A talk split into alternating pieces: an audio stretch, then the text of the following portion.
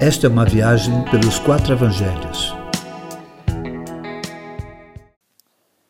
É chegado o reino de Deus. Aonde Jesus ia, muitos enfermos eram levados a fim de serem curados. Mas também iam até ele pessoas possessas de espírito imundo. Certa vez, levaram a ele o endemoniado cego e mudo, e ele o curou. O que significa dizer que a pessoa passou a ver e a falar de verdade. Enquanto as pessoas comuns se admiravam e se questionavam ser ele ou não o filho de Davi, os fariseus, não admitindo tal possibilidade, o acusavam de expulsar demônio por força de outro demônio que chamavam Beuzebu. Jesus sabia o que se passava na mente deles e não os amaldiçoou por tal injúria mas lhe mostra que demônio não pode expulsar demônio, pois será o mesmo que uma casa ou reino dividido, e não permanecerá de pé.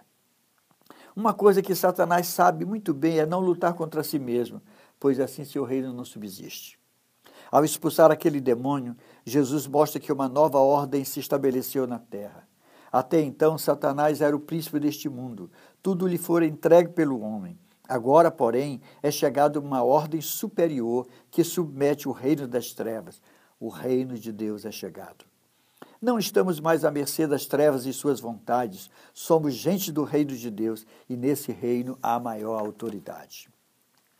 Diretamente aos fariseus e a qualquer religioso de todas as épocas, Jesus mostra que só há dois lados, ou com ele ou contra ele. Ou atribuímos as obras de Jesus ao Espírito de Deus, ou blasfemamos contra ele.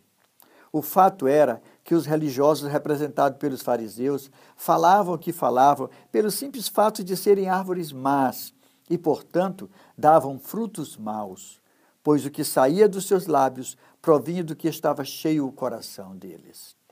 Se fossem árvores boas, saberiam que as obras de Jesus eram de Deus.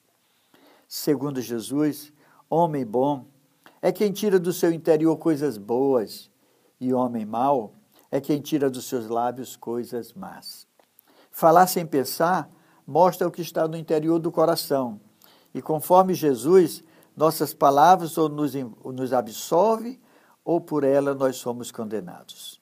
É desse jeito.